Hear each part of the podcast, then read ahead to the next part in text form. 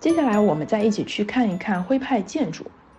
小桥流水桃源家，粉墙黛瓦马头墙，这是对徽派建筑最为形象生动的描述。可以看出，马头墙是徽派建筑的标志，它类似码头的抽象形象，给人啊无限的遐想。在皖南众多风格独特的徽派民居村落中，宏村是最具代表性的。从整个景色和外观上面来说，宏村是古一桃花源里面一座奇特的牛形村落，素有“中国画里乡村”之美誉。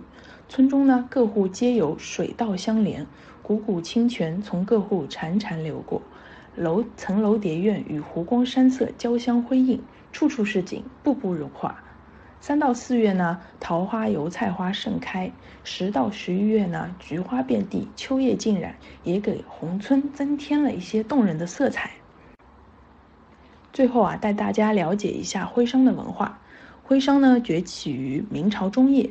对于管辖一府六县的徽州府来说啊，这里向来会有“七山半水半分田，两分道路”和庄严的一个谚语。由于可用于耕作的土地奇缺，人口剧增的徽州一直处于一个难以自足的状态。由于人多地少呢，谋生艰难的徽州人被迫开始沿着新安江等水道大规模的去走出深山，去外界啊打打拼一片天地。那在明清两代的徽州呢，普遍流传着这样一句话：“前世不修，身在徽州，十三四岁往外一丢，包袱雨伞夹着就走。”尽管谋生艰难，但作为中原世家大族移民的后代呢，重视教育的徽州人普遍会将子女送往私塾就学，然后呢，到了十三四岁的时候，再让孩子外出闯荡。在这片面积仅有一万多平方公里的狭小的腹地上，确实啊，十家之村不费诵读。由于大规模的人口外出经商谋生，到了明代时啊，明朝人王世贞就曾感慨地说：“徽俗十三在邑，十七在天下。”意思呢，就是说徽州人十分之三在家务农，十分之七在外经商。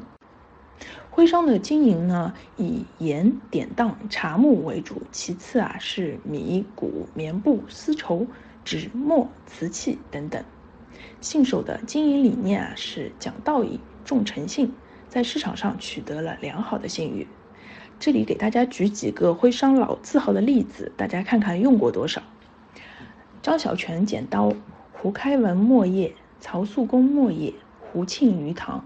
这些相信大家多多少少有听到过吧？确实，这就是徽商数百年的经营活动给我们留下的丰厚遗产。如果呢有小伙伴对徽商文化还想要有进一步的了解，推荐大家可以去看一下 CCTV 出品的纪录片，叫《天下徽商》。好了，还记得我们刚刚介绍了哪三种徽州文化吗？那你们是不是也跟我一样，很想马上踏上旅程，去尝一尝徽菜，看一看徽派古村落呢？